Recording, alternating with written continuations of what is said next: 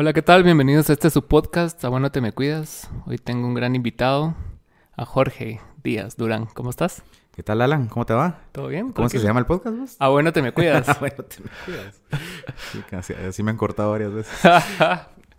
¿Y qué tal? ¿Cómo bien, has estado? Bien, vos, ahí trabajando con las bandas, la profesión, los hijos, la vida. Ya, Ten- la, la vida de adultos. Tenés un montón de cosas, ¿verdad? Tengo un montón de cosas encima. vos. Sí, la última vez que te hablé, también estábamos... eh, me estabas contando acerca de, de Overdrive y de... Y de- aparte de Kelo y aparte de Fábulas, entonces bueno, tenemos Sí, bastante que hablar ¿ah? hoy. Sí, cabal. Es- Tu adicción al trabajo.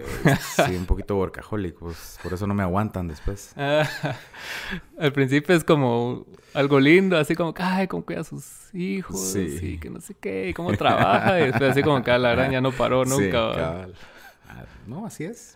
Definitivamente así es, vos. Pero contame tus inicios, ¿en, en qué ¿En- empezaste? en la música? En la música, ajá. Yo creo que, bueno, el tema de la música es algo que siempre ha estado como en, del lado de mi familia materna. Eh, mi bisabuelo fue un inmigrante que vino a Guatemala. eh, se fugó a los 23 años de una orquesta con la que había venido. Y se quedó acá. Eh, le pasó el tema de la música a mi abuelo. Mi abuelito tocaba violín y guitarra. Y luego mi mamá pues cantaba desde que era niña. Toca, toca guitarra, mi, mi mamá también. Sí, he visto videos de que has subido ella cantando así infragante. Sí, canta. Canta bien, además. Canta bien y, y, y hacía programas de televisión en los 60s, eh, principios de los 70s probablemente. Qué. Cantando, pues, esos programas de variedades. ¿Te acuerdas que habían programas de variedades así como Campiña y ese rollo? ¿Cómo se llamaba el, me- el mexicano? El de Raúl Velasco. Siempre en domingo, pues Ah, ese es bueno. 80. Ese creo que es como finales de, 80, 90. sí, es finales de los 70s, 80s. Entonces, eh, siempre hubo una guitarra en la casa. Siempre.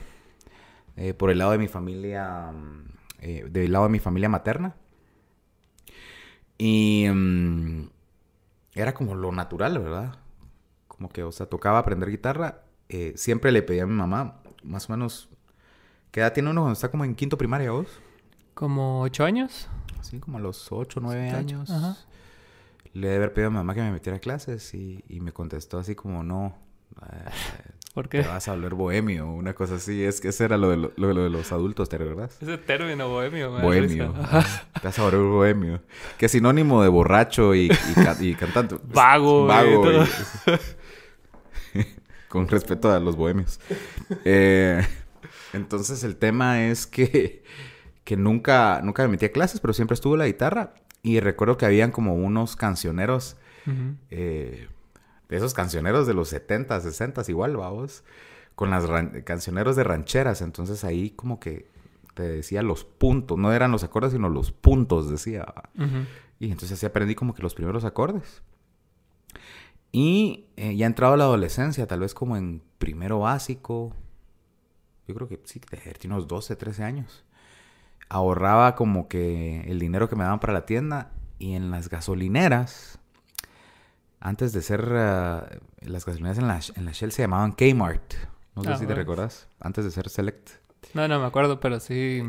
Y tengo 10 años más que vos, pero, pero ahí eh, vendían las revistas Guitar World. Ah, pues. Y entonces empecé, a- bueno, traían tres. Guitar World, traían Guitar School y Guitar for the Practicing Musician. Y obviamente no me alcanzaba para las tres, valían como 35 quetzales de aquel entonces, era un montón de plata. Y eh, las tengo todavía. ¿va? Tengo una biblioteca ahí como desde el... Creo que la primera que tengo es de 1900, de agosto de 1993. Imagínate. Y de ahí las tengo para acá. Entonces yo creo que esa fue como la... Esas revistas particularmente fueron como la chispa que... Primero me enseñaron a tocar. O sea, sí, definitivamente en mi casa como que el tema de la música había un tabú ahí de que no lo podía hacer, pero ya, pues cuando le toca a uno, le toca. ¿va? Pero qué raro porque, o sea, venís de un como linaje de músicos, digamos. Sí, lo que pasa es que acordate que ¿O Hubo malas experiencias. ahí? No, yo siento que esa generación, ponete la generación de los, de los baby boomers, que, que son mis, mis papás. ¿no? Ah, Eh, tal vez fue la primera generación que tuvo acceso a educación universitaria, por ejemplo. ¿va? Ah. Digamos, mi abuelo no tuvo acceso a educación universitaria, tuvo que, era, era maestro eh, y trabajó toda su vida y se dedicó un poquito al tema de, de- de- de la ganadería y esto y lo otro, pero como que para esa generación era como muy importante ser profesional, ¿va? Y Sí, tener una profesión, tener una profesión tradicional. Todos querían que sus hijos fueran ingenieros, abogados y, Doctores. y doctores. Pues básicamente, ¿no? Sí, es cierto. Y- igual yo lo, mm, yo lo viví hasta cierto punto porque aquí, ponete, mi mamá es así medio baby boomer, mis abuelos también. Entonces, sobre todo mis abuelos hacían mucho énfasis en la educación porque ellos nunca tuvieron educación Claro. superior. ¿va? O sea, se graduaban de peritos, de lo que sea, y podían vivir de eso.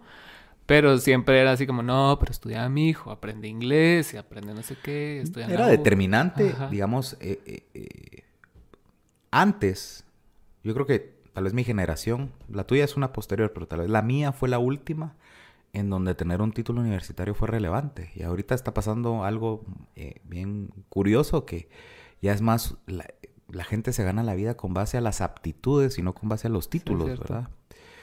Eh, ya la educación está... No, no quiero decir que la educación está sobrevalorada porque va a sonar horrible, pues. pero sí los cartones están sobrevalorados, ¿verdad? Sí, sobre todo con el internet, va. O sea, que puedes aprenderlo todo ahí Sí. y ponerlo en marcha en tu compu y te vas. Y es un tema de, de conocimientos, ¿verdad? De qué sabes hacer. Ah, bueno. De qué sabes hacer y qué tan útil es o no para la sociedad, ¿verdad? Entonces yo creo que como que pensar que un hijo, o sea, cabal, ser músico era como sinónimo de ser mariachi, eh, bohemio y muerto, pues, drogadicto, borracho y muerto de hambre.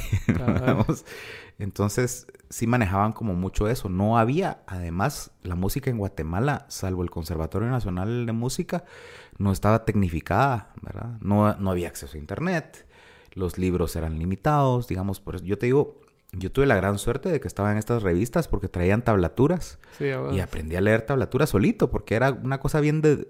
Es bien fácil de deducir, pues son números y cada número es un dedo y cada raya es una cuerda, ¿verdad? Entonces, eh, así fue como aprendí a tocar guitarra. A mí, Y... a mí me resuena mucho esa forma también porque ponete cuando yo, yo empecé a tocar guitarra, empecé en el Paraninfo.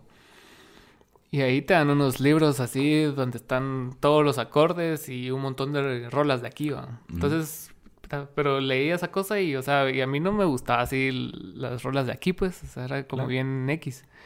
Entonces, me salí del lugar y después empecé a comprar esas revistas. Entonces Sí. empecé, ya habían canciones de Nirvana, de Pearl Jam y cosas así. Entonces Sí. yo, puta, así va, así. Sí, tal vez como que las empezaron a vender a finales de los 80s o a principios de los 90s acá en Guatemala. Eh, pues fue bien en- enriquecedor, pero al mismo tiempo bien limitante, ¿verdad? Porque, Sí. digamos, no es lo mismo que tengas un maestro. Hoy en día hay maestros en todos lados, especialmente en, en el internet, pues, ¿verdad? En Sí. YouTube, etcétera, etcétera. Entonces, pues no es lo mismo que alguien te diga, por ejemplo, yo tengo pésima postura de la mano izquierda. Y termino de tocar Y y, te y me duele. duele un montón la mano, pues, pero es postura, ¿verdad? O sea, es simple y sencillamente toco con la mano súper rara, torcida. Pero es ese tipo de cosas que también tienen su encanto, ¿verdad vos? O sea, eh, digamos, el hecho de no tener una... Te da personalidad. Pues cuando no tenés, no tenés una limitante... la- no quiero decir que la educación musical sea una limitante tampoco, pero cuando no tenés, digamos, esos parámetros, eh, experimentás, ¿verdad? Y, y entrenás un poquito tu oído a decir, ¿y qué pasa si pongo el dedo aquí? ¿Va? Y se supone que no tenés que poner ahí, pero por ahí te, te, te salió una disonancia que termina siendo una canción. Sí, a ver. Entonces, creo que, que esa fue como los inicios en la música.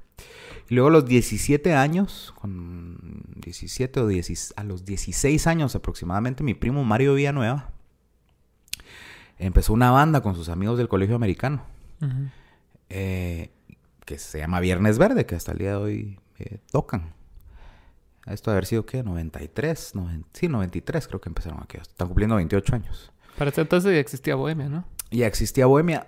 tenía uno o dos años de Sí, pues. existir, ¿verdad? O sea, yo creo que, que Bohemia sí encendió una chispa ahí de, de- de lo alternativo en Guatemala. Salió La Tona en los mismos años, 93, Fábulas. Sí. Fábulas también. Creo que el primer disco de Fábulas va a ser del 94. Pero vos no empezaste fábulas, entonces. No, Ah, yo empecé con Viernes. Entonces yo era el niño primo de, de- primo del guitarrista de Viernes que le gustaba ir a los ensayos. Entonces eh, eh, le decía, primo, ¿cuándo van a tener ensayo? Tal día. Entonces me iba a meter a la casa de Estuardo Castro, que era el bajista. Y, y me volaba todo el ensayo. Y entonces mi primo me enseñaba, mira, esto es un pedal de guitarra. Eh, Mario tenía una guitarra, un pedal de guitarra y un amplificador, ¿verdad? O sea, no, no había tampoco ni afinador, ni ¿verdad? tiendas de música como hay ahora. No, habían no había afinadores. ¿verdad? Eso se nota en el primer disco de Viernes, con todo respeto. Desafinadas las guitarras, cerotes. No se puede decir malas palabras, pero... Sí, pues. Pero... Sí. O sea, ese fue como mi primer contacto con la música. Eh, haber sido 94. Después de que graban el primer disco, eh, empiezan a grabar el segundo. Yo sigo siendo una constante yendo a los conciertos y nunca como que pensé... Tuve una banda en el colegio. Eh, yo estudié en el Guatemalteco Bilingüe, tuve una banda con unos amigos. Tocábamos en las... ¿Cómo se llaman estas cosas? Kermeses. Eh, No eran kermeses, sino Mañanas familiares. culturales o semana cultural. Ah, Tenía bueno. una semana cultural. Eh, me acuerdo que tocamos un par de canciones así noventeras de Bush. Qué buenas rolas. Eh, esa fue como mi, mi primera experiencia de tener una banda. Nos juntábamos a ensayar. eh, los fines de semana, pero no era nada. Entonces ya empecé a tocar guitarra. Me compré una mi Squire, como todos, un amplificador. Y tenía una distorsión y un delay. Marca Boss. y cuando aquellos necesitaron... gr- Graban el segundo disco y necesitan tener un guitarrista. Adicional para poder tocar las canciones porque ya eran como más elaboradas, ya hubo un multitrack, ya, Ah, bueno. ya le pusieron un poquito más de coco. Él lo produjo Leo Carro. Leo Carro colaboró con la mitad de las guitarras de ese disco, pero él era el productor, entonces necesitaban como Alguien en vivo. necesitaban alguien en vivo. Entonces entré como músico invitado en el 98. Y estuve con ellos hasta el 2002. 2000, 2001, perdón. 2001. Eh, te estoy hablando que un güiro de 17, 18 años vi a esa edad cómo creció una escena. Digamos, mi primer concierto fue eh, con un lleno total en el teatro al aire libre. ¿Verdad? Era normal para vos. no, no, no era normal, o sea, me cagué. ¿va? O sea, o sea, la primera vez que iba a tocar, entonces fíjate que pasó algo bien curioso porque estaba, había mucha gente. Fue para, para, fue un evento que hicieron para el Mitch. Eh, fue un huracán que pasó en el 98. Sí, cabal.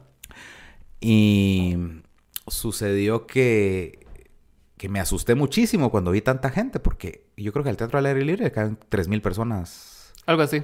aproximadamente, pues había, estaba repleto. Pues en ese entonces se llenaban los conciertos y, y la gente pagaba por los conciertos antes de que los empezaran a regalar las cervecerías. Eh, y, y se llenaban los conciertos. Entonces era, era un ambiente bien bonito. Pero yo me subo al escenario a los 10, tenía 17 o 18 años de haber tenido ya en ese entonces.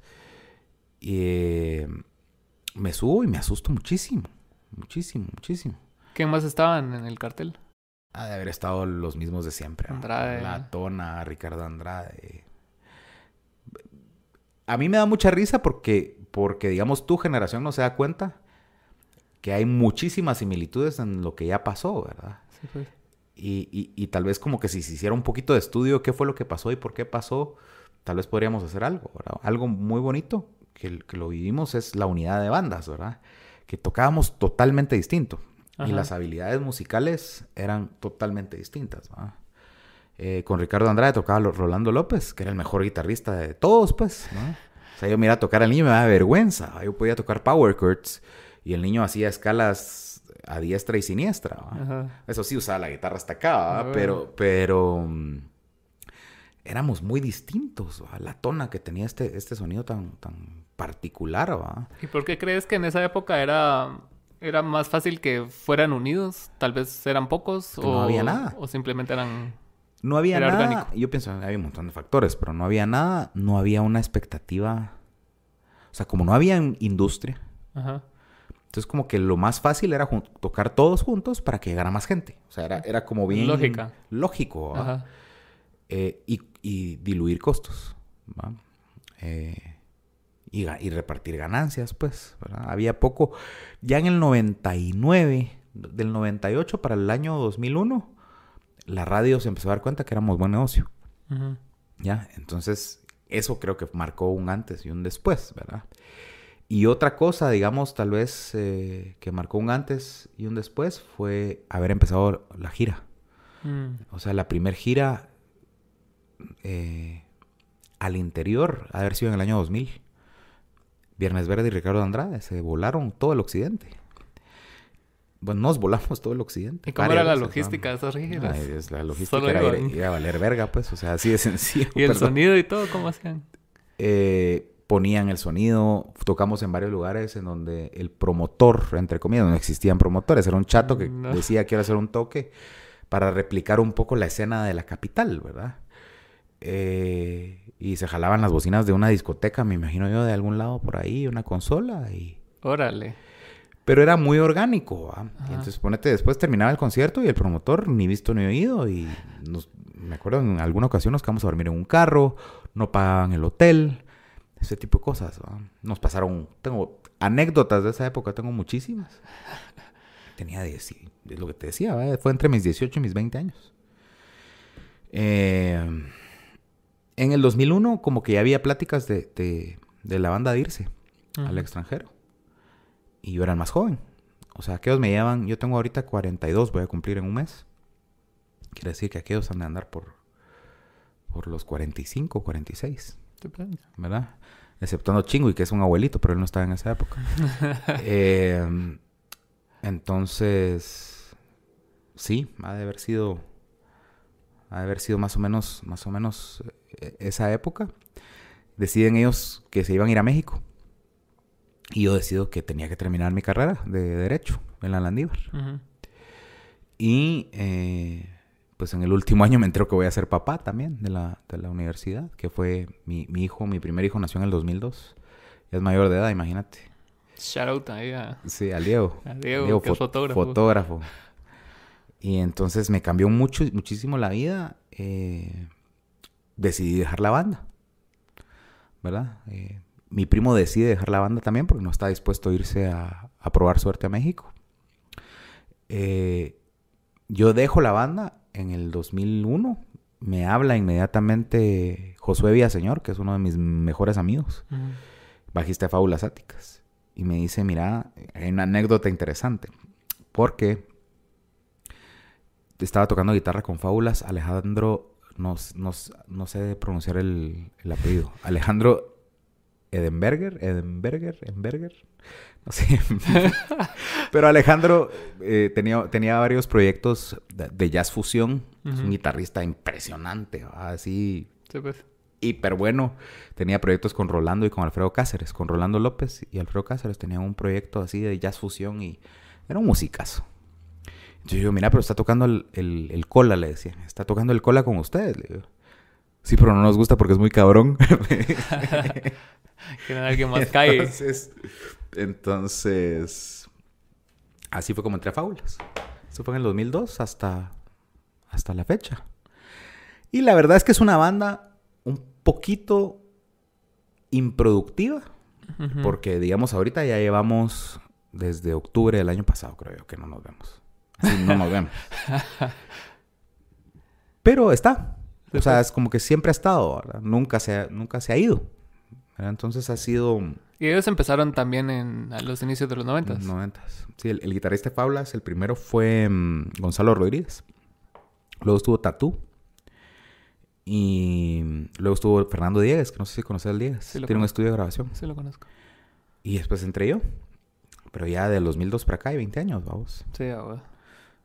O sea, ya se siente Ya bien. son 19. Fuerte, y con Fábulas grabamos el último disco el año, el año pasado. Buen disco, la ¿Verdad? Fíjate que sí. o sea, sí Salió estuvo, bien. salió bien, salió bien. Fue un disco bien, bien trabajado musicalmente, creo yo. Creo que... Puta, fue bien parido. O sea, trabajar con fábulas es... Es, es complicado. Es sumamente complejo. O sea, son... Hay, hay pero funciona al final de cuentas, ¿verdad? Pero sí hay demasiado individualismo. Entonces cuesta como no meterse en el espacio de lo... O sea, como armonizar es bien complejo. Entonces yo este disco sí decidí darle totalmente... El disco anterior metí yo mucho cuchara. Eh, hay más rock, ¿verdad? Y en este disco eh, le entregué la batuta a Tony Méndez, que es el tecladista. ¿Verdad? Y... Por eso se fue así el disco, así todo. Sí, tiene muchos teclados. Soul Hay mucho soul y todo el rollo. Es un disco de Tony. O sea, yo pienso que Tony fue casi que el coproductor del disco. Y eh, yo me dediqué a hacer... Que, realmente me facilitó muchísimo el trabajo. Además, yo venía a estar como bien ocupado con Casa de Kelo. Eh, que de alguna forma es mi prioridad. Sí, pues. ¿Verdad? Pues la banda más constante. Yo creo que, que me gusta mucho. Siempre ensayan, siempre están juntos. Siempre, estamos juntos. Hicimos buen click. Que es bien curioso, ¿verdad vos? Porque ponete sí, a excepción de Minor. Minor tiene 39 años, yo tengo 42. Somos de la misma generación. Sí, Minor es el cantante de Casa de Kelo. Pero de ahí hay una brecha de edades de hasta... Sierra, que tengo 28. imagínate, no, no, tiene ni 30, creo yo. No, todavía no. Víctor sí tiene 30, eh, Chepe tiene 33. Pero somos bien amigos, pues yo los quiero mucho a aquellos cerotes. ¿Verdad? Sí, sí, hicimos como mucho clic. Y, y esa parte como de mi historia musical la aprecio muchísimo porque sí me hizo, digamos, Casa de Kelo es una banda como que muy musical, pero es un poco minimalista y entonces es una banda de, de, dar mucho espacio, ¿verdad? Digamos, yo hay canciones en donde en un compás tiraré tres acordes, ¿verdad? Así, ran, ran. O tipo radar, que solo... Sí. es como, como, como aprender a, a, eso, ¿verdad? O sea, sí te puedo decir que creo yo que me está haciendo mejor músico porque, digamos, no es lo mismo también llevar la, la batuta de composición y, y, componer así como... es mucho la vieja escuela, ¿va? yo tengo este riff, mucha, tengo esta parte de guitarra y hagamos una rola. en cambio acá es un poco más ordenado, ¿verdad? O sea, Fernando, el Fer, diseña las baterías. Pues has trabajado con el Fer. Sí, Porque él diseña las baterías, ¿verdad? Es cabrón. Y, y, lo que no mucha gente sabe es que Chepe, eh, Chepe Guitarra, es un genio. ¿verdad? O sea, Chepe toca marimba. Entonces yo siento que Chepe es como un genio de la armonía.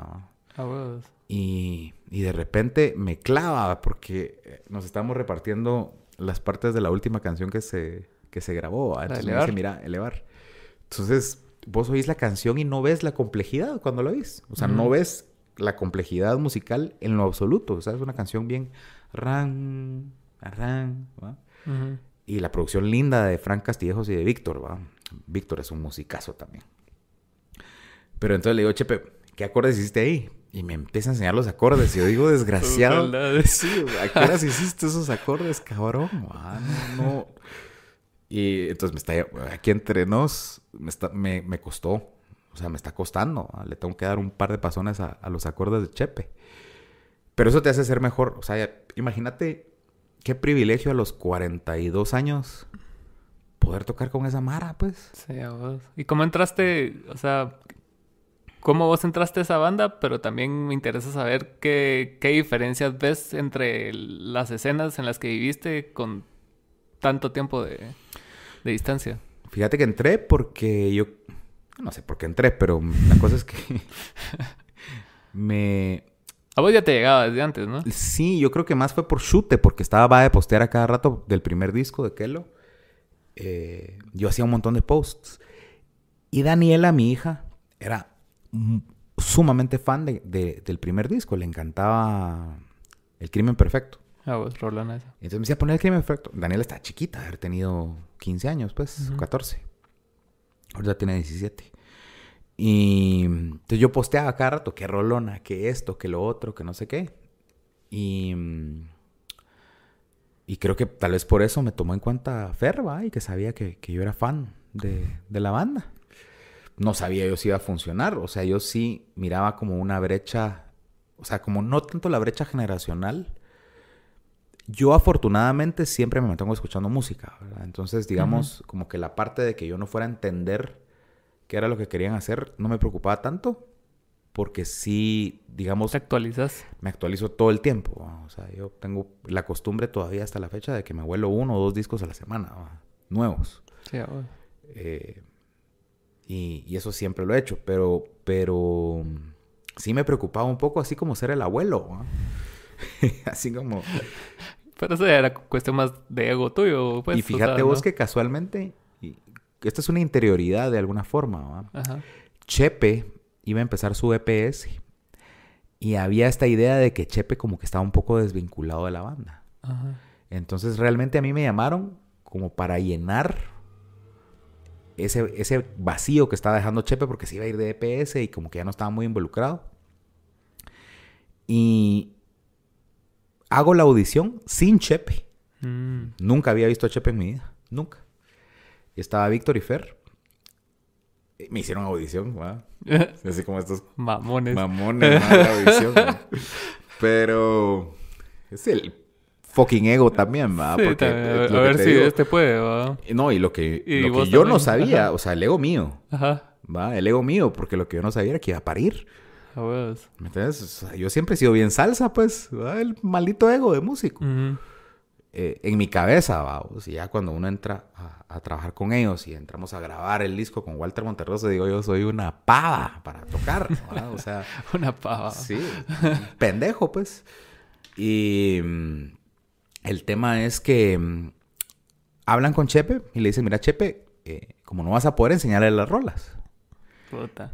Entonces, qué difícil para, para Chepe haber sido como muy incómodo. Vos, resulta que le digo, Chepe, juntamos en mi casa. Nos volvemos brothers. O sea, pasa todo lo contrario, ¿me entiendes? Sí, O pues sea, ya no sos vos el reemplazo, sino que ya son así. Somos bien cuates, le digo, men. O sea, esta onda Quédate, tenemos bro. que, tenemos que darle los dos. A huevos. O sea, hay que darle los dos. Y luego pasó algo bien chistoso. Que, que la banda es un poco seria en vivo, ¿verdad? O sea, Víctor Sí. es sumamente serio, pero no es que sea serio, sino está totalmente enfocado. Está tocando sintetizador, está viendo secuencias, está tocando el bajo, Sí. está viendo que el clic que llevamos en los monitores vaya bien. Vos, yo si fuera él, no, ni siquiera me reiría, pues. Qué, qué complejo. No, pero acá el de por sí es así porque ha tocado con nosotros un par de shows y en esa época no tocábamos con click ni nada y él siempre así. Es que es bien enfocado. Ajá. es bien enfocado. Eh, Fernando es bien serio también. Últimamente lo he visto reventarla un cacho. Sí. Yo creo que, que- pero digamos en esa época era bien serio. Y Minor es, es, un- es una persona tímida. Ajá. ¿verdad? Que se ha ido soltando también, o sea, yo he podido ver esa evolución, digamos, en, en- en los shows, ¿va? Pero con Chepe el primer toque nos la pasamos, o sea, puro locos, vamos, en el Ah. escenario, así rockeando, y Chepe tiene una energía así enorme, y, y fue bien de huevo, ¿va? Entonces Chepe es como mi, como mi novio de la banda. Ah, es, tu, es tu vida, señor. Es mi señor cabal, ¿va? Entonces, ahí tenemos muy buena química, tenemos muy buena química en el escenario. ¿Y cómo? Porque me contaste al principio de que tenías vos tus aspiraciones artísticas, pero tu familia también tenía como su agenda por su lado de que necesitabas ser profesional. Igual sí lo cumpliste y te dedicas a eso. Me costó mucho. ¿Cómo haces para compaginar esas dos facetas de tu vida? Mira, pues es bien difícil porque yo todo lo hice mal. O sea, todo lo hice, todo lo hice, Empezaste con la carga de... empecé al revés. O sea, yo fui papá a los 22 años. Para que te des una idea. Diego nació el 9 de noviembre del 2002. Yo cerré la Landívar, la. Facultad de Derecho, el 30 de noviembre del 2002. Y me costó muchísimo graduarme. Muchísimo. O sea, pasé años. ¿Por qué? Porque después de... Ya trabajaba. O sea, yo tengo 21 años en el despacho en el que estoy trabajando. O sea, tengo Ujú. 21 años en el mismo chance. Sí, pues. Que para los abogados no es el mismo chance porque tenés todos los años y todos los meses tenés un trabajo distinto porque son casos, ¿verdad? Sí, cabrón. Entonces, eh, me costó muchísimo graduarme de abogados, muchísimo, muchos años, porque le di prioridad al trabajo. O sea, ya tenía que... En mi casa sí hubo un corte Presupuestario. presupuestario total, ¿verdad? O sea, yo pasé de ser el príncipe... de- Mira vos, que es, que es un mal de clase media, ¿verdad? O sea, que te mantienen hasta como los 30. ¿va? No, Sí, más. o más. O sea, yo conozco Mara que tiene 40 años y sigue viviendo con los papás, pues. Sí. Es muy latinoamericano y es, y es muy de clase media, pues, ¿verdad? Pues, Y tiene factores económicos, pienso yo también, ¿verdad? O sea, la mano no quiere salir a pagar una renta o, o los salarios no alcanzan para enganchar una casa o qué sé yo. Pero yo sí salí. Y salí a los 22 años, pues, así, bye bye. ¿va? Eh, Y te- de una vez te tiraron corte, así, mira, no, no te vamos a dar ya. corte total, o sea, de hecho, de hecho, tuve problemas. O sea, a mí me pagaban la, un- la universidad privada, pues. Ajá. Pues, no me da pena decirlo, pues sí es cierto, era un gran Ajá. mantenido de miércoles, pues. Pero, eh, sí me tiraron corte. Me tiraron corte. Entonces, o sea, tuve que parir la pagada de- del último semestre de la Landívar. Y yo ganaba, pues, el equivalente a... Yo era procurador, ¿me entiendes? O sea, Sí, ¿qué, pues. qué- qué- qué ganaba un procurador de ese entonces? Creo que 1.500 pesos, pues. O sea, no, no ganábamos ni el mínimo de esa época. Pero eso es muy usual también en la abogacía. Sí. Y que de alguna forma, pues, pues yo aprecio eh, mucho la oficina eh, en la que ahora soy asociado. Porque realmente sí, eh, como que me dieron siempre la oportunidad de, de que mi crecimiento económico dependiera De vos. de mis capacidades y de lo que hago, pues. Entonces, eh, no tenía un salario, nunca he tenido un salario, jamás, desde esa época. Sino lo que tenía era un montón de trabajo y lo sacaba y entonces, eh, como que eso, ¿verdad? Que esa oficina me dio la oportunidad de crecer económicamente conforme le metiera esfuerzo. Es cansado, eh, fue cansado. Estuve 13 años casado. Eh, lo hemos hablado con vos, ¿verdad? O sea, Sí. afortunadamente tengo un, un- tengo un buen divorcio. Después de 13 años. Buen divorcio. Tenemos una, una relación cordial. eh, cordial y colaborativa eh, para efectos de, de la crianza de aquellos. Tengo excelente relación con mis hijos. Y... O sea, no es que haya cumplido con la expectativa de mi familia, sino ya cuando te ves en una situación en donde tenés que... Estás solo, se te acabó la, la fiesta eh, Patrocinada. patrocinada, ¿verdad? Em, tenés que... Tenés que meterle ganas, ¿verdad? Entonces sí, ya le vi la importancia de grabarnos. Pues sí. ¿Qué men? ¿Cómo vas? ¿Y cómo es el, el hecho de, de educar a tus hijos de una manera distinta? O si, si has copiado como patrones en el hecho de venir y decirles, mira, está bueno que toques batería, pero tenés que graduarte algo, o sos bien llevadero en Mira, eso. el Diego es fotógrafo. O sea, si algo, si algo aprendí yo de, de, de mi experiencia personal, es que ten- para, para, pregúntame otra vez, ¿qué me estás diciendo? De que aprendiste tu experiencia laboral por el Diego. ah, sí, de que, de, de que si algo aprendí yo de mi, de mi experiencia personal respecto a, a, al- a- a ser tan dual en las cosas, es que, digamos, hoy en día, todas las cosas que yo hago a mis 42 años, Ujú. están vinculadas y no tienen absolutamente nada que ver. Nada que ver. Eh, hay un libro de Maynard James Keenan. ¿Sabes quién es Maynard James Keenan? Cantante, ¿no? Es el cantante de Tool. Sí, Javier. Y se llama eh, algo así como A Perfect... Circle. Eh. Una cosa así. Eh, como la, perf- la perfecta mezcla de las cosas contrarias se llama el libro. Ah, ok. Y habla un poquito de eso, de eso que te voy a decir. Fíjate que soy abogado y notario, especialista en impuestos y en área corporativa, mercantil, etcétera, etcétera. Vamos. Eh, de esa cuenta, por ser abogado, me han buscado amigos músicos para que los ayude a gestionar sus derechos y, y aunque sea hacer declaraciones juradas. En la abogacía, en muchas audiencias, algunos fiscales me dicen, ay, vos eras el guitarrista de Viernes Verde o eras el guitarrista de Fábulas. y te abre puertas. No quiero decir que hay tráfico de influencias, pero, ¿verdad? Digamos, yo creo que ser músico te da un trato dentro, te da un trato privilegiado dentro de la sociedad y es lo que no entendemos, ¿verdad? Entonces yo creo que se trata de tener la, un montón de herramientas eh, y poder de alguna forma decidir qué herramientas puedes usar conforme va pasando la vida. Eh, Guitar Word, por ejemplo, vos. Deja el hecho de, haber aprendido guitarras, eh, haber aprendido guitarra a través de las revistas. Tenía un montón de artículos sobre cómo funcionaban los amplificadores, o qué diferencia hay entre una guitarra y otra, y qué tipos de madera se utilizan. Y me volví un experto leyendo esas revistas. Y el año pasado fundamos nuestra tienda de música, que es Overdrive. Ah, Entonces, digo yo, pensé en algún momento que toda esa información estúpida e inútil que uno dice, o que los papás te pueden llegar a decir, mira, estás perdiendo tu tiempo en eso. Todo es monetizable. todo. Entonces yo creo que, la, filosofía detrás de lo que yo quiero para mis hijos es, Diego es fotógrafo, ok. Tenés que trabajar, o sea, digamos ahorita se acaba de comprar una cámara. Le hicimos un préstamo. Está sacando shoots todos los fines de semana. tiene que pagar la cámara, tiene 18 años. Eso le va a dar un sentido de responsabilidad.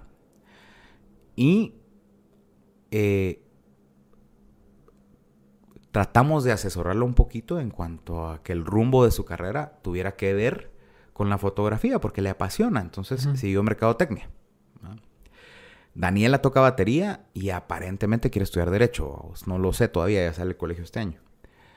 Pero como que sí les he dejado muy claro de que ser resourceful, dicen los gringos, vamos. o sea, tenés que tener recursos, ¿verdad? Y puedes hacer un chingo de cosas. Yo no estoy, digamos, de acuerdo con la filosofía de hacer solo una cosa. Eh, mucha gente dice que si no haces solo una cosa, no nunca vas a ser bueno. Como el tunnel vision, ¿verdad? Sí, que solo tienes que enfocarte en una cosa y ahí la mayoría de gente piensa que, por ejemplo, yo conozco muchos músicos que, te lo voy a poner, yo entiendo que entre más horas le dediques a algo vas a, tener un perfect craft, ¿vamos? o sea, vas a ser un cabrón en la parte técnica y todo. Pero he visto muchos músicos que perfeccionan el instrumento pero se vuelven gimnastas del instrumento, ¿verdad? entonces no salen a vivir, y como no salen a vivir, no tienen de qué hablar en una canción, por ejemplo. Y como no tienen canciones, se vuelven músicos de sesión, que no tiene absolutamente nada de malo ser músico de sesión, pero, ¿verdad? Eso, para mí no hay diferencia entre un abogado y un músico de sesión. Estás repitiendo. Es, es un trabajo. Sí, cabal. O sea, es un trabajo en donde te pagan por hacer determinadas cosas, ¿verdad? Entonces, como que para mí era importante, para mí, si bien es cierto, me encantaría poder hacer dinero en la música. Por ejemplo, para mí mantener esa parte de la creatividad sin compromisos es bien importante, por ejemplo. ¿Verdad? O sea, no gastaría yo, y no es que tengan otra vez, vamos, tengo que estar aclarando acá rato, no tiene nada de malo tocar covers. Sí, no. Pero yo paso siendo abogado de 9 de la mañana a 6 de la tarde. Ensayo en la noche. Entonces el poco tiempo que tengo para crear, no lo voy a desperdiciar tocando música de alguien más, pues lo que quiero es hacer. Y si lo haces es porque tenés tiempo y no tenés nada más que hacer. Claro. Ah, a mí me gusta como, o por ejemplo, mi régimen de práctica en la guitarra, sí es sacar covers. Porque si no me aburro. O sea, yo sí, de verdad, a los 42 años, no te podés echar los modos griegos ocho horas seguidas, pues te pegas un tiro. Sí, qué va. ¿Va? Entonces digo yo, bueno, voy a sacar una rola y con eso, pues creo yo que puedo, puedo practicar mis escalas y puedo practicar mi, fuerza y qué sé yo. Entonces, regresando a tu pregunta, yo creo que eh, la crianza que uno tuvo de parte de los baby boomers fue bien chistosa porque los papás no se involucraban en tu educación los papás hombres, ¿verdad? Sí. Eh, entonces, digamos, lo que uno recibió de los papás era eh, una educación indirecta, en algunos casos, no en todos, de ser responsable, entre comillas, Y entonces la función del hombre en, la, en las casas de los niños que crecimos en los ochentas era proveer. Sí, macho, si, bien te, si bien te iba, Ah. ¿verdad vos? Porque, digamos, hay casos de casos que para qué vamos a entrar en, en- en detalles. Si bien te iba, el papá era responsable. Y entonces la crianza era de la mamá. Pues la mamá tenía que hacerse cargo de la casa. ¿va? Sí, a. Entonces, ¿qué recibías vos realmente? O sea, yo no tengo una memoria...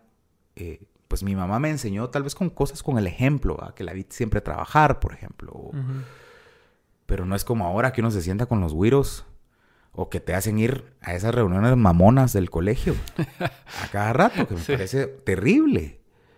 O sea, a mí me llamaban del colegio mis güiros a cada rato y decía, qué chingados, para eso les pago. ¿va? O sea, escuela de padres.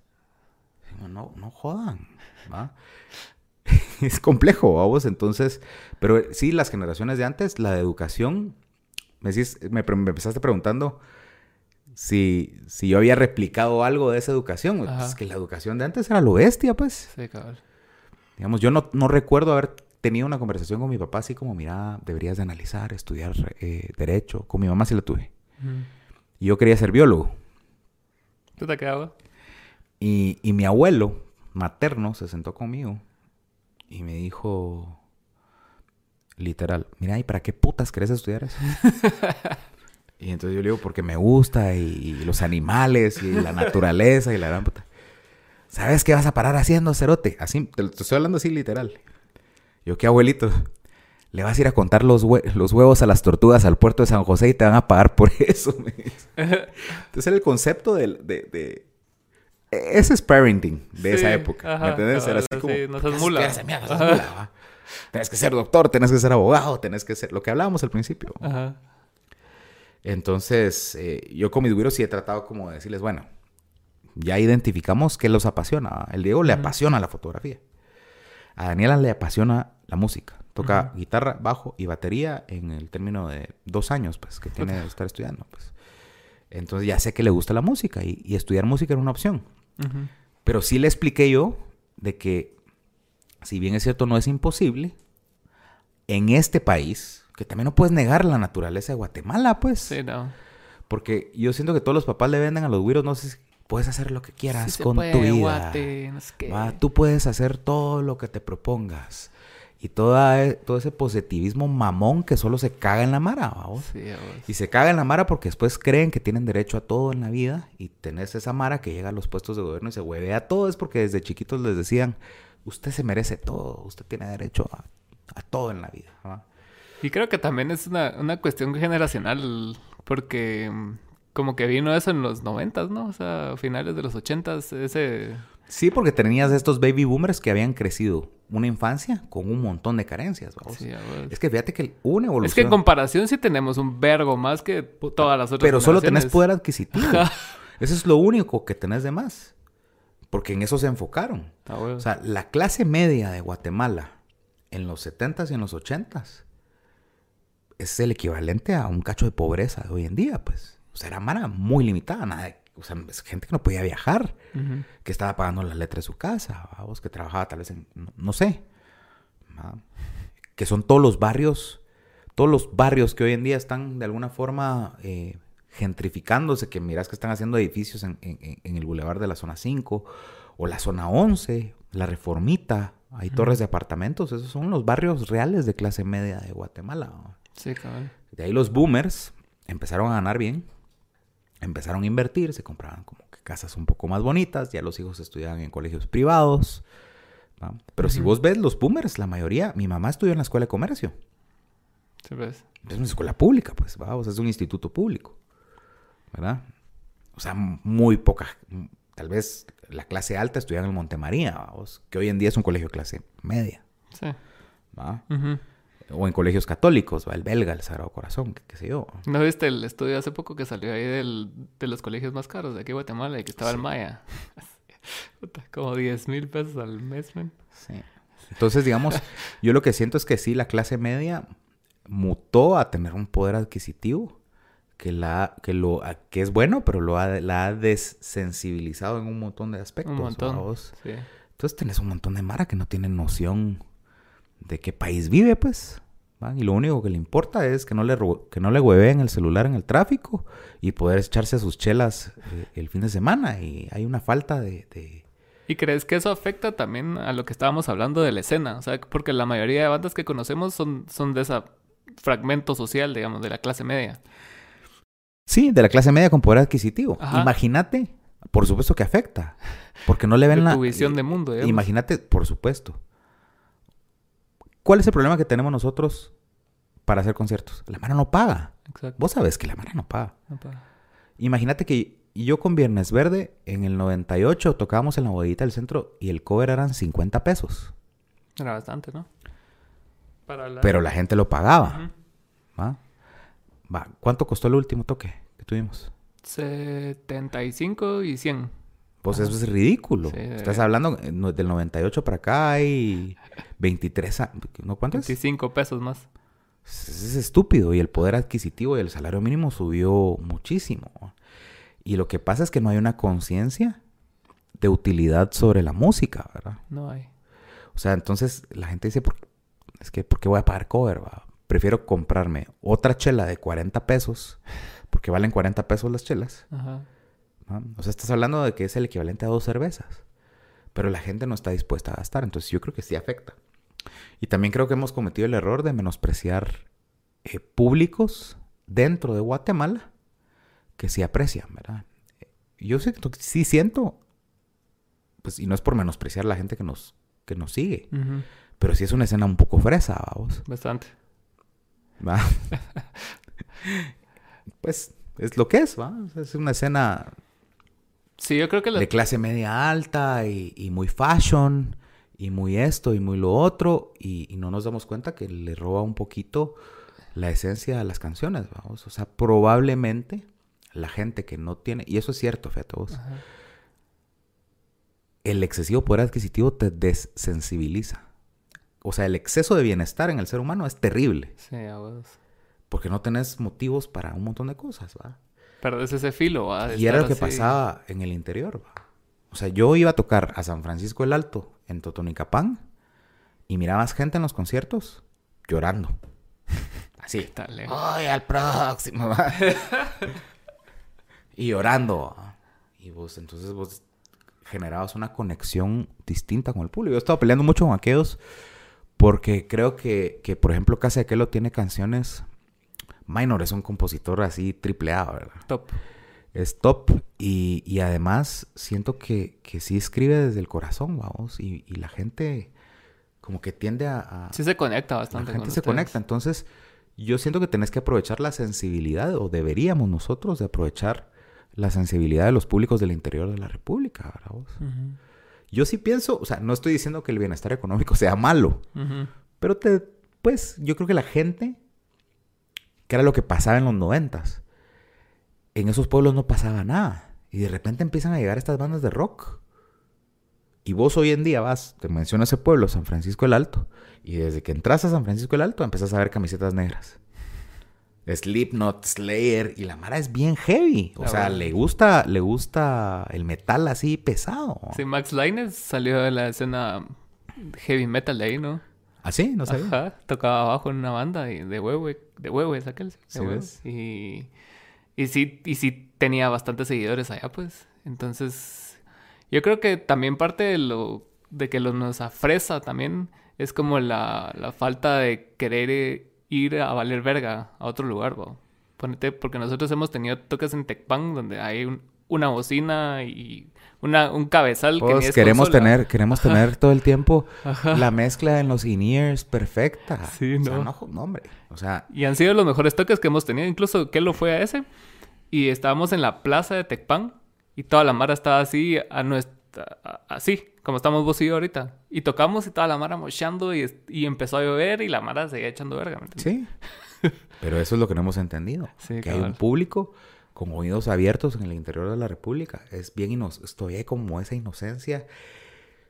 A nosotros nos, nos tocó un poquito el desahogo de la posguerra, ¿verdad? Sí, O sea, digamos, por eso te das cuenta que, que- que el rock ¿verdad? Eh, es de Occidente. O sea, en donde, en donde golpeó más duro la, la guerra y estuvieron más aislados del entretenimiento. yo siento que había un desahogo social ahí con, con esto, ¿verdad?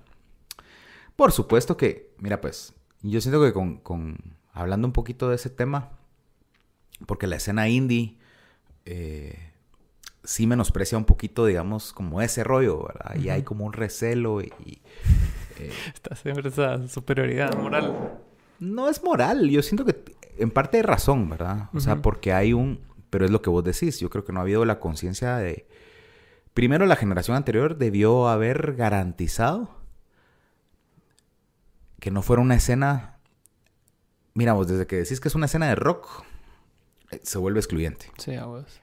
¿verdad? Entonces yo creo que eso se debió haber abierto. Y realmente no existía una escena de rock. Vos ibas a los festivales de acá, estaba P al Cubo, que hacían hip hop. Estaba el Pérez ahí, no sé, no creo que no los conociste, pero, pero, o sea, eso es bien integrable, ¿va? Lo que, lo que Contra estaba haciendo. Yo fui a un par de conciertos de Contra o, o, o de Rebecca Lane y mirás, y, y, es el mismo feeling, o sea, la gente se está conectando con ellos. Sí, claro. ¿Verdad? ¿Por qué no estamos logrando eso? O sea, como que no nos hemos sentado a decir, ok, ¿por qué no estamos conectando con la masa? Uh -huh. Porque pareciera una fiesta pareciera una fiesta de, de, de, de, cuates. Cada vez que, que, o sea, bueno, el último concierto estuvo bonito. ¿Qué sí. entradas, ¿Cuántas entradas vendiste? Eran como 100, creo. Para el lugar, sí, ¿no? Estuvo bonito. Ajá. Pero estás hablando de que, de que, y no quiero comparar porque son situaciones totalmente distintas. Pero hace, pues en, en, en los 2000, 2000, 2001. Hubieran sido 3000 hubieran sido, no, pero por lo menos en la bodeguita pues, zampabas 500 gentes, pues. Sí, claro. ¿Verdad? Que era como el lugar donde se hacían los conciertos. ¿ah? Y, se, y, estaba, estaban tan llenos los lugares que las láminas del techo sudaban. O sea, el sudor, el agua de la gente, el vapor subía, se pegaba en la lámina y solo sentía las gotas así de el, sudor de la mano. En, todo el ciclo de la lluvia. ¿va? Sí, claro. Entonces, sí, tenemos que, vol que voltear la, la la mirada hacia los lugares en donde todavía hay cierta apreciación por la música y por eso es que yo le he dicho a la gente que es importante el idioma. Uh -huh. Digamos, en el caso tuyo, eh, han cambiado a la composición en español. Eso es importantísimo. Sí, vos, o sea, le estabas hablando del 6% y ese 6% en punto 5 te estaba escuchando. Claro. y además entras a un universo enorme. Ajá. O sea, ¿cuántas producciones de indie en español hay? Chingo. Pero no son tantas como en inglés. Sí, cabal. O sea, tenés un... O sea, estás... Estás o sea, manejando mal tus chances. Ajá, ajá. ¿Ah? Estás manejando mal tus chances. Y, y los... lo, y lo otro que siento que, que, le falta a la escena es encontrar... A la escena local. Uh -huh. Le falta encontrar... Que sí la tuvo la anterior. Uh -huh. Pura mierda y mal producido y lo que querrás. Pero era rock chapín. Uh -huh. Hasta la palabra suena horrible, espantoso. ¿va? Pero tenían una identidad localista. ¿Me entiendes? Mal producido, etcétera, etcétera. Entonces, ¿qué es, qué es lo que se preguntan muchos de la generación actual? ¿va? ¿Cómo les puede gustar esa mierda? Si suena uh -huh. horrible. ¿va? Los discos están mal hechos. Y, ¿Y por qué son tan relevantes las canciones? Porque lograron bajar las composiciones. O sea, eran muy localistas. O sea, la gente realmente sentía que eran rolas de ellos, ¿verdad? Uh -huh. O sea, estaban hablando de la realidad de, de ellos. Y yo siento que, que, que, las bandas estamos volteando mucho a ver a México y a estas grandes urbes y, y, y queremos que esto sea Buenos Aires y que sea la Ciudad de México y, y que sea Santiago de Chile. No lo es. No. Ven, esto es Guate. ¿ah? Es Guate tiene un montón de aristas. Eh, ninguno de los artistas locales estamos volteando a ver las cosas que pasan, ¿no? O sea... Y es cosa que hacen los raperos, pues. O sea, ellos sí están... O sea... Y en lo sus ves. letras los reflejan, ¿va? Vos, y ves la diferencia de aforo. Y la conexión es diferente. Yo fui a un concierto de Contra, creo yo, y de Rebecca Lane. No sé si estaban juntos. No, era como... ¿Cómo se llama el otro? Última dosis. No. Pero el otro que... Saki. Ah, Saki. Estaba Saki, estaba Contra. Y estaba, estaba lleno. Uh -huh. el, lugar, el lugar habían 300 gentes metidas, pues. Entonces, hablando de 2018, 2019. Sí, pues. Creo que fue en el Rocolbuj, una cosa así. Y la gente... Y aparte, líricas complicadísimas. Porque Contra cuando rapeaba, o sea, le metía mucha lírica uh -huh. en un compás, ¿va? Y la Mara se sabía todo. Y yo decía, bueno, aprender es como, como aprenderse las rolas de Eminem, vamos. Que, van, que tiene un montón de letra, pero la gente se lo sabía. Entonces, esa conexión yo siento que no la hemos logrado hacer porque no hemos logrado rebajarnos a entender. Estamos tan obsesionados con pegar. Tan obsesionados que, ay, ojalá, que pegue, ojalá que peguemos un jonrón y esto se escuche en México y nos podemos ir a tocar a México y nos podemos ir a tocar a, a toda Latinoamérica y que nos firme una disquera. Sí, eso no existe, pues. Pues hay que hablar, o sea, puede ser que sí. Pero, o sea, las oportunidades que eso pase son bien mínimas. Vos, pero tenés que trabajar tu escena. Por te digo. O sea, para que te volteen a ver, tenés que... hoy en día tenés que trabajar tu escena. Como lo que estaban hablando del documental, que, que, no mencionan un montón de países de la escena, pero, o sea, no, fueron relevantes, man. pero no fueron relevantes porque no tenían una voz propia. Exacto. Aquí, vos, y hablando de lo que es, ¿no? Todas las bandas, todas las bandas, éramos copia de algo más. O sea, vos Todas, absolutamente todas. ¿Y no crees que eso era en parte el, el appeal que tenían ustedes en esa época? Como ahora tiene contra, ponete, porque en esa época lo que estaba de moda era, ¿qué? Nirvana, el grunge y todo ese movimiento. Y ahora lo que está de moda es lo urbano, Drake, eh, etcétera. Entonces, como que lo que más asemeja al sonido internacional es lo que usualmente hace más resonancia. Yo, pienso que no. Y, yo pienso que no. Y prueba de ello es que la calidad era terrible. O sea, no puedes comparar el primer disco de Viernes Verde con Ten de Pearl Jam. Ah, pues no, estamos comparando eso, pero... No, o sea, pero me refiero a que, puta, o sea, es, la calidad está así de lejos, ¿me entiendes? Pero tenés una rola en ese disco que se llama Traición, que tiene, que, que, creo que ven Rey y Sol, toda la canción, ¿va? abiertos, acordes sumamente sencillos de principiante. Ajá. Y la gente la coreaba como, Se conectaron. Sí, cabrón. O sea, se conectaron de alguna forma y la música era en español. Eh, obviamente ayudó que los sonidos del día a día fueran, fueran un poco eso. Pero honestamente, vos, en los lugares donde reventó, no creas que llegaba mucho esa radio, pues. O sea, ahí en algunos lugares hasta radio comunitaria hay, pues, ¿verdad? O sea, en esa época yo no te puedo asegurar que, que si vivías en Shela, que es la ciudad más grande de Occidente, fueras a, escuchar rock en la radio, pues. O sea, no sé cuántas radios de Shela pusieran rock, ¿va? Lo más seguro es que escucharas a Faye y a Luis Miguel y a... ¿Me entiendes? O sea, que era, que era lo, lo extremadamente mainstream, ¿va? Yo pienso que el trabajo que se hizo fue como de puerta en puerta. Sí. O sea, Samara llegó, tocó muchas veces, ¿no? Eh, lo mismo Ricardo Andrade.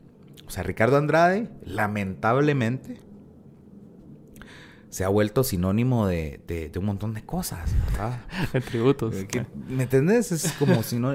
Y es triste porque, ponete el chavo, yo conviví con él mucho tiempo. Sí, era bueno, ¿no?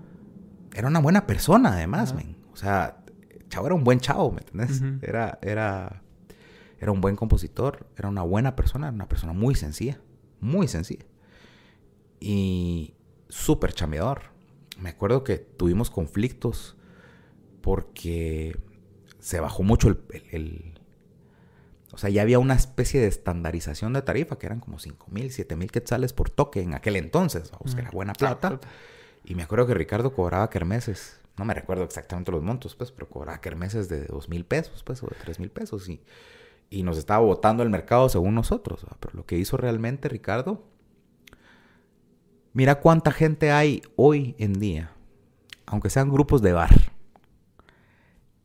que piensan o que tienen la idea o que quieren vivir de la música. Esas son puertas que abrió ese, ese man. ¿Me entiendes? o sea, antes era como mucha hay que buscar chamba y, ensayamos los fines de semana. Que yo todavía tengo esa, esa idea. Pero, pero digamos, estas bandas le abrieron a un montón de la siguiente generación la mente para pensar en la música como, como un modo de vida o una profesión, vamos. Entonces, yo sí siento que fue, fue trabajo de. Fue trabajo de muchos años. Prueba de es El Salvador. O sea, El Salvador. Claro que teníamos un par de amigos que habían venido a vernos acá, Misael y el otro no me recuerdo cómo se llama que trabajaba en una radio en El Salvador. Pero fuimos a tocar a la luna del Salvador. Y viernes no pegó, pero Ricardo siguió yendo a trabajar. Y Ricardo en El Salvador. Creo que ahí se deberían ir a hacer tributos, porque la No, de verdad. Sí, la Mara sí le la llega. Mara le llega un montón. O a Lush Nahual en Costa Rica. A huevos. ¿Va? Que, que son grandes vos. O sea, Lush Nahual en Costa Rica es, es una banda importante. ¿va? Nos falta hacer ese trabajo. Vos y en, y en, y en esos años cuando, o sea, toda la Mara siempre fue polivalente en, en el aspecto de que tenían banda y trabajaban también. O, o si hay, todos se dedicaron solo a la música o, o cada quien su No, camino. ponete, o sea, en las bandas que yo he estado, eh, Fábulas es la más corporativa. O sea, tenés a Josué que está eh, en la industria agrícola y en la industria de la música. Como, como importador de insumos para la industria agrícola, importador de instrumentos musicales. Le va muy bien. Administrador de empresas. Gilberto es administrador de empresas.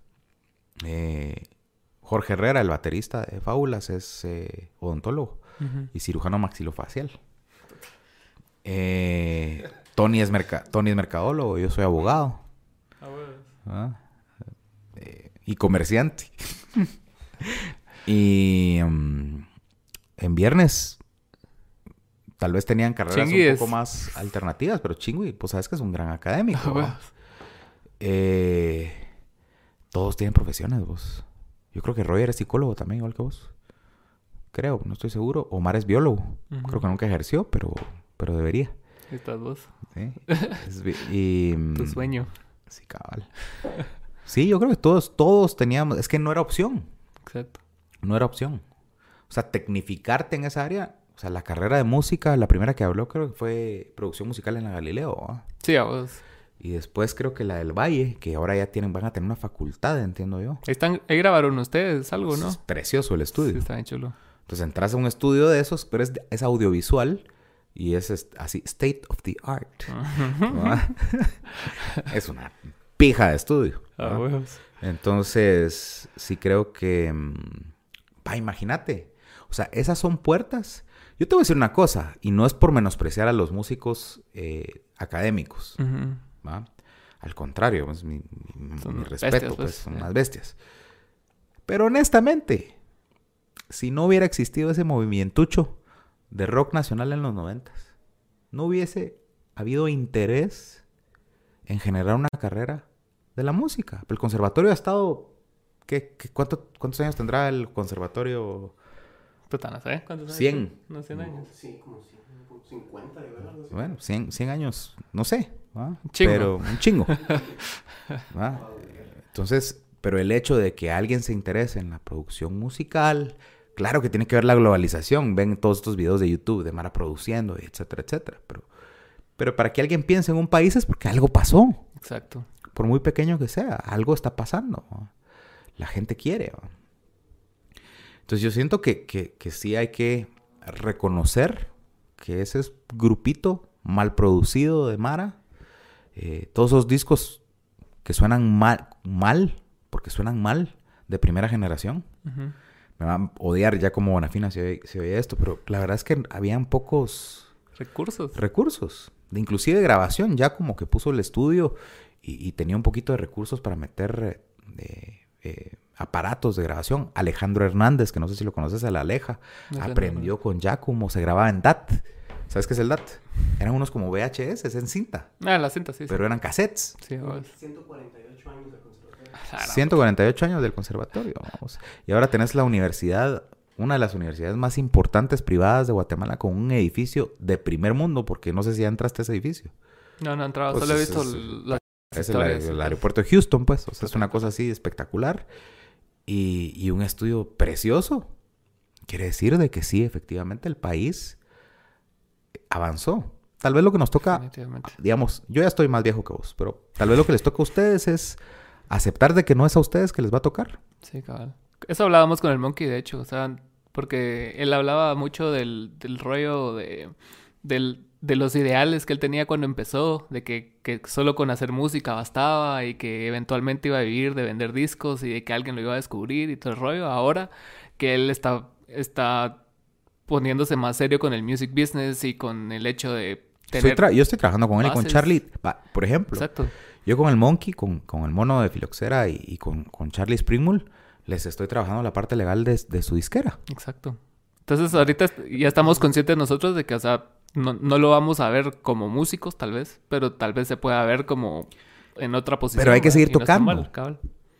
mal, Lo que pasa es que tu motivación tiene que ser otra. Y yo pienso que cuando nos liberemos de la presión que nos ponemos, por ejemplo, Casi Kelo, yo siento que tiene una gran presión De querer. de éxito.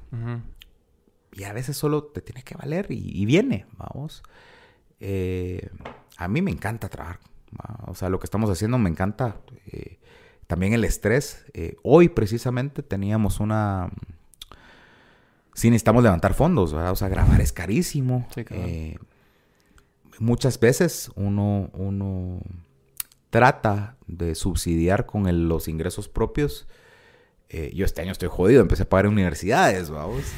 Pero, pero tratas como de subsidiar tus trabajos, pues, va.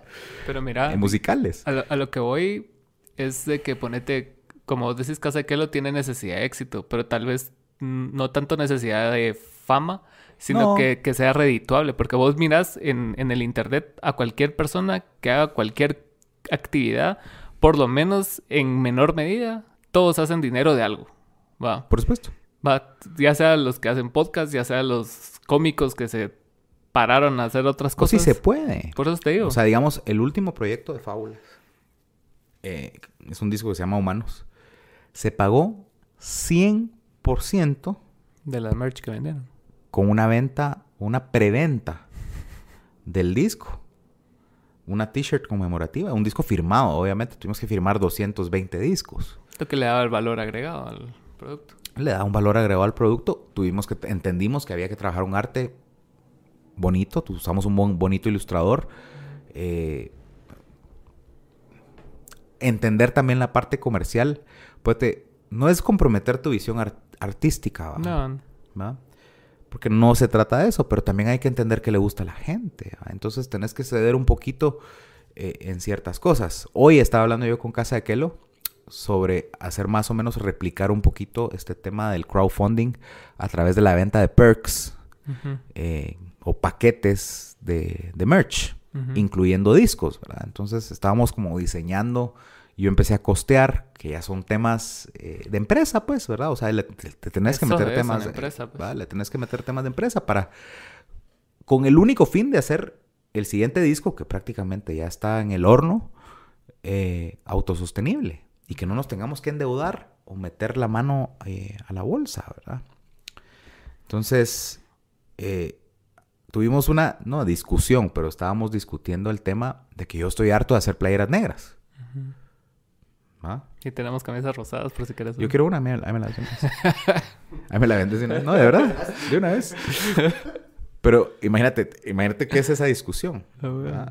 Es una discusión empresarial, ¿verdad? ¿Cuál es el problema? ¿verdad?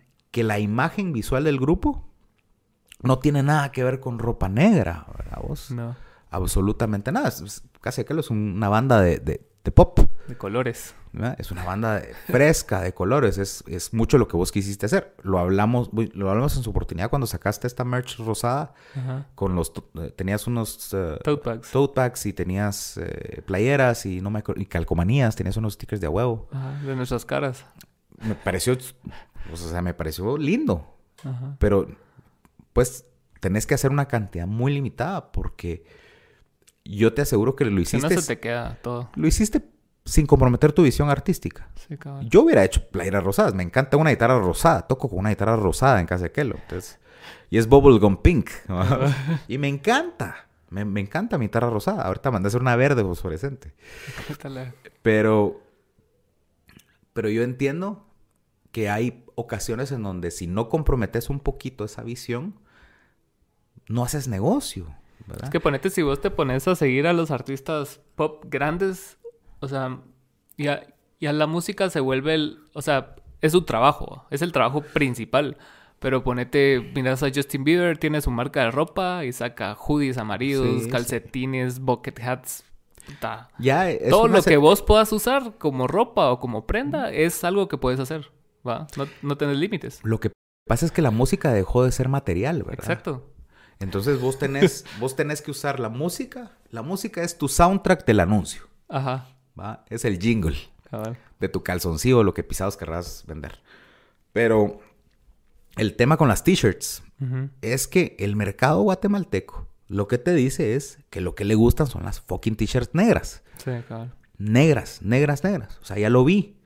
Lo he visto en un montón de ocasiones. Se me quedan las playeras blancas. Y yo quiero playeras blancas. ¿verdad? Porque se ven más bonitas, porque tienen más que ver con la imagen de banda, etcétera, etcétera. Pero entonces tenés que ceder y comprometer, ¿va? Sí. Porque pues, la gente sabe lo que quiere. Tampoco es que la gente sea babosa, pues les gusta, le, le gusta la playera negra, se sienten más cómodos. Creo que es- por alguna razón hay una afinidad a, la- a las t-shirts negras. Puedes esconder más. Las chiches. Ajá. Va. Estás así gordo. Pero sí, es, es, es complicado porque, o sea, tanto como el mercado sabe lo que quiere, a veces el, el mercado te limita muchas veces porque no es tan amplio como lo que vos quisieras que fuera. Claro. ¿va? Mira, hay un locutor que todavía está activo que se llama Néstor González. Néstor trabaja en, en- en Infinita. Eh, y Néstor era de los principales locutores en Atmósfera, Mm, en los noventas, que era de las radios más, más grandes.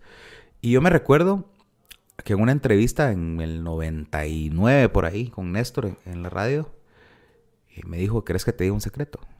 Porque yo le preguntaba, ¿qué te pide la gente? Esa fue la pregunta que yo le hice. Mira, ¿y a la gente qué le gusta? ¿Qué te pide? Entonces me agarró así el hombro y me dice, te voy a decir un secreto, me dice. ¿Sabes qué le gusta a la gente? ¿Qué? Lo que les pongo. me dice. Y ese es el Pues secreto. o sea, al final de cuentas, eh, es increíble, pero quien es dueño del gusto de la gente es el media. ¿va? Sí, Así de sencillo. ¿va? Eh, y más ahora que nunca. ¿va?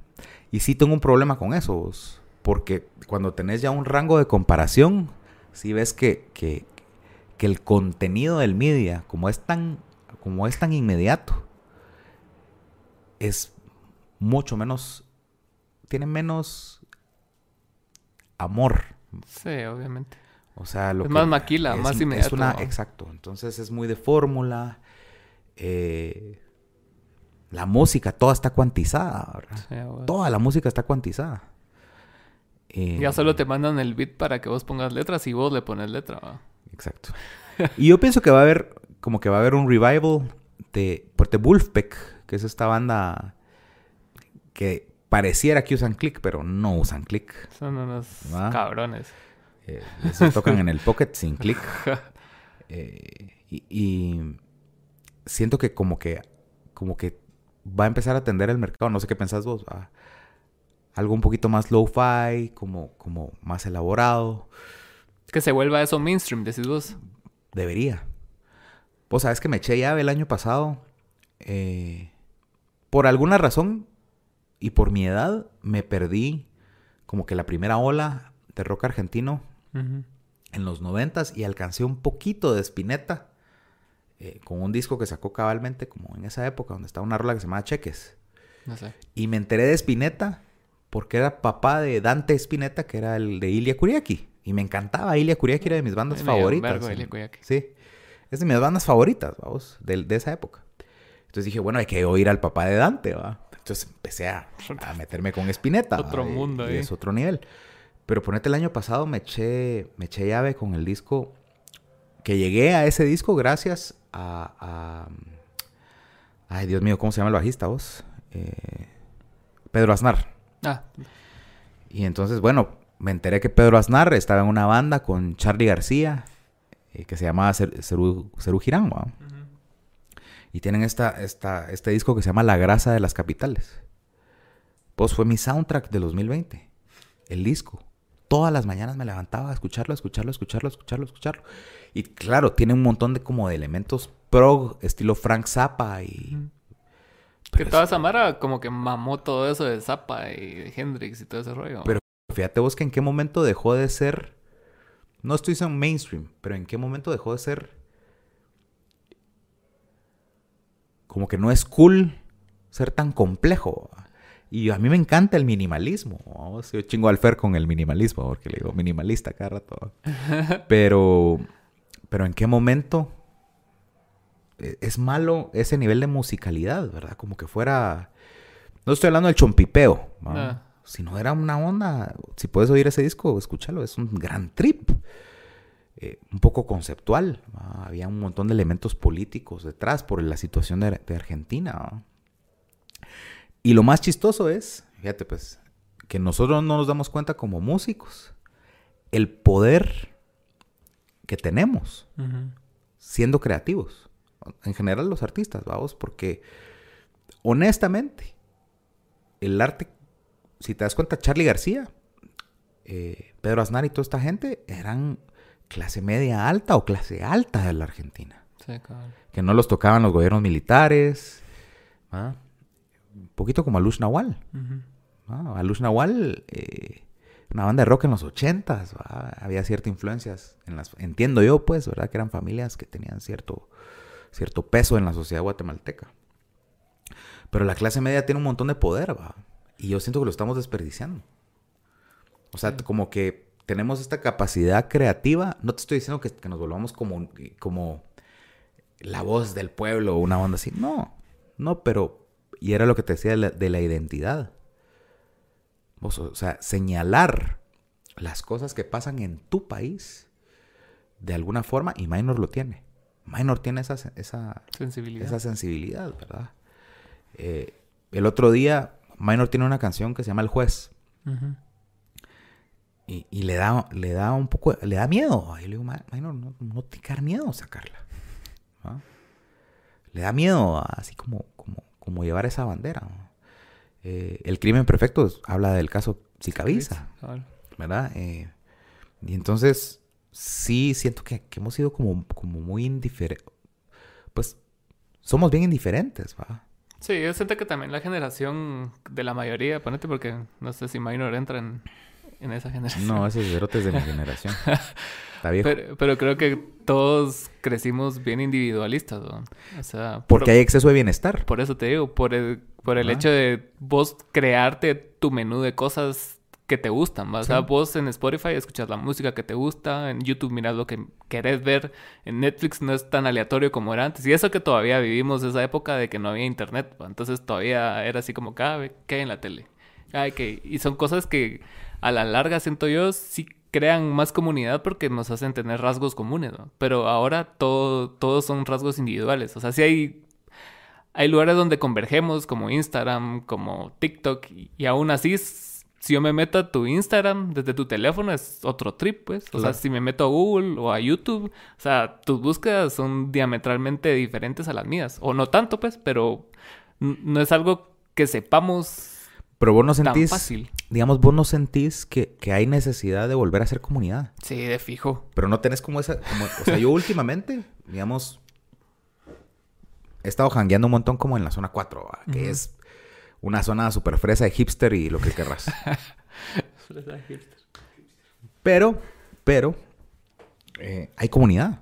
O sea, ya hay otra vez vecino, o sea, Hay identidad. hay vecindad. ¿no? O sea, la gente sale. Claro que la gente de la zona 4 le parece terrible. Yo tengo un amigo que, que, que- que es del barrio de la zona 4 y me dice, mira, esto, me, me van a venir a tocar y me van a querer quitar mi casa para gentrificarla. Y, pues. y, y la gente realmente del barrio tiene un poquito de miedo, pero como que se está retomando un poquito el tema de ciudad, de sentarse en un café y platicar con la gente, o sea, como comunidad. En los pueblos hay mucha comunidad todavía. Sí. ¿no? Vos, vo- vos ibas en, iba Cameo Drive para el último concierto en Shella o no, era Mila Verte, ¿va? O si iba Cameo. ¿Qué to- No, no fuimos nosotros.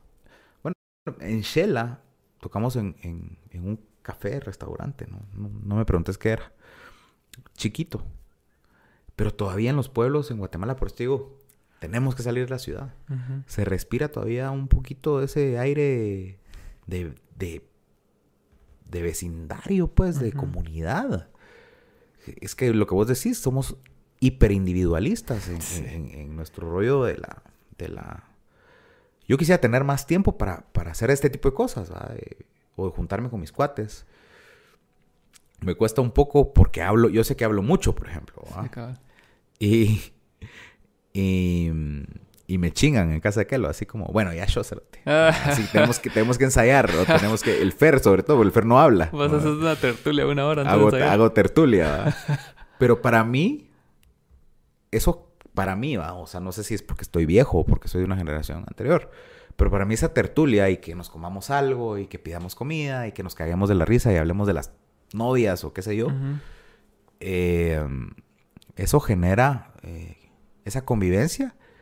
Se, re- se va a reflejar en la música vos y en los shows Sí, en vivo. sí. O sea, estás generando una amistad, estás generando vínculos, ¿verdad? Entonces sí siento que la escena está un poco fría. De cor- o sea, como que le falta un poquito de, de corazón. Y yo entiendo que vos has querido, que, que eso es lo que me llega, ¿va, vos. Cuando haces estos toques, lo que estás generando es comunidad. Pero están muy aislados. Sí, o sea, no sí tenemos que, tenemos que ver de hacer otro, por ejemplo. ¿ah? Eh, hacer otro. Y, ok, ya hicimos ese. Subís fotos a redes sociales que la gente se dé cuenta que la Mara en la ciudad está yendo a esos eventos Ajá. y empecemos a abrir espacios nuevamente. Tocamos en San Marcos con, con, con el tambor de la tribu. Que el tambor de la tribu hizo esto de, de Sí, esta, ¿no? esta gira. Exacto. Y entonces me pareció muy lindo de parte de ellos, vamos, que, que, que, que compartieran, eh, digamos, este escenario súper profesional con, con la gente para que se... Y San Marcos fue una sorpresota, pues. Talega. O sea, la gente coreando canciones de Casa de Kelo y así como, ¿y a qué horas llegaron estas canciones acá? No suenan en la radio, pero llegan las canciones. Claro. Tenés un montón de plataformas, ya no tenés que sonar en la radio. Pero si no vas a tocar. Menos. Eh, Lo mismo del home office, vamos. Ahorita hay un montón de artículos que dicen que, que el home office es terrible porque no se están cerrando, digamos, como que la forma... eh, sí hace falta en los negocios esa- ese personalismo, ese- esa sala de juntas, la generación de vínculos, el bienestar emocional de las personas depende de, de- de- de generar comunidad. Puta, no digamos de los músicos, vos. O sea, no podemos seguir pretendiendo Claro, nosotros hemos invertido un montón en hacer lives y hacer material, ¿va? Ujú. contenido. Qué palabra más vacía, vamos. Puta, hay que generar contenido. No, cerote, o sea, hay que salir y hay que tocar y hay que abrazar al cerote que está enfrente eh, eh, cantando tu rola. Sí, cabrón. Y, y, puta, que tenga un buen recuerdo tuyo, porque al final la vida son experiencias. Y esa experiencia de live es bien pasajera, vos. O sea, la mara se conectan un vergazo de gente. Y al Sí, día pues, siguiente se les olvidó se esa mierda. No existís. Y te gastaste 10 mil pesos en hacer esa mierda.